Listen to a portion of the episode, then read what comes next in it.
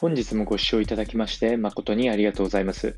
当番組 Good Quality of Life では日々皆様がワクワクして過ごせるような新しいトピックスやヘルス関係の論文等を参考にしながら情報提供を行いますので、ぜひお聞きください。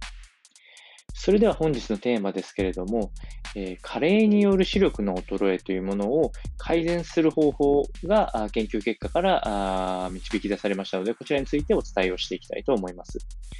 このお話はアメリカのユニバーシティカレッジロンドン UCL の眼科研究所のジェフリー教授の研究結果を参考にお伝えをしていきたいと思います。えー、このお話に関しては、加齢とともに低下する視力低下には、赤い光、これを見ることによって、えー、網膜が刺激された結果、視力の回復、識別効果の回復っていうのが見込まれるというふうに言われております。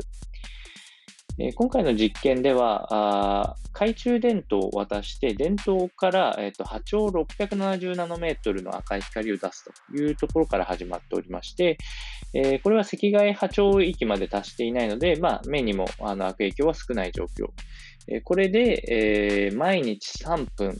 で、え2週間にわたって光を見つめたところ、光は錐体細胞と肝体細胞の両方に作用した結果、特にあのコントラストがあ識別しづらいという色の違いっていうのは識別しづらいところを、え、能力向上が行われまして、平均で14%向上して、え、特に40歳以上の人たちでは20%程度の、え、改善が見られたというところ。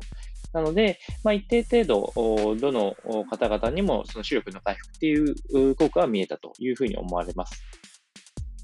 えー、まあ、そんな中で注意点といたしましては、40歳を下回る年齢層には、えー、効果が若干低いというふうに、えー、考えられておりまして、まあ、これはやはり加齢に伴うその識別能力の低下っていうのに一番改善効果があるというのが、あ基本線のこの効果になっておりますので、まあ、あの特に、まあ、なるべくこう、少し加齢で目が悪くなってきたって感じたところで赤い光を見ていくっていうのは、一定程度効果があられるかと思いますので、えー、この内容をお伝えをいたしました。それでは本日の内容は以上となります。この番組の内容が少しでも面白いな、気になるなと思っていただいた方は、ぜひチャンネル登録、またはフォローの方よろしくお願いいたします。それではまた次回の放送でお会いしましょう。本日もご視聴いただきまして誠にありがとうございました。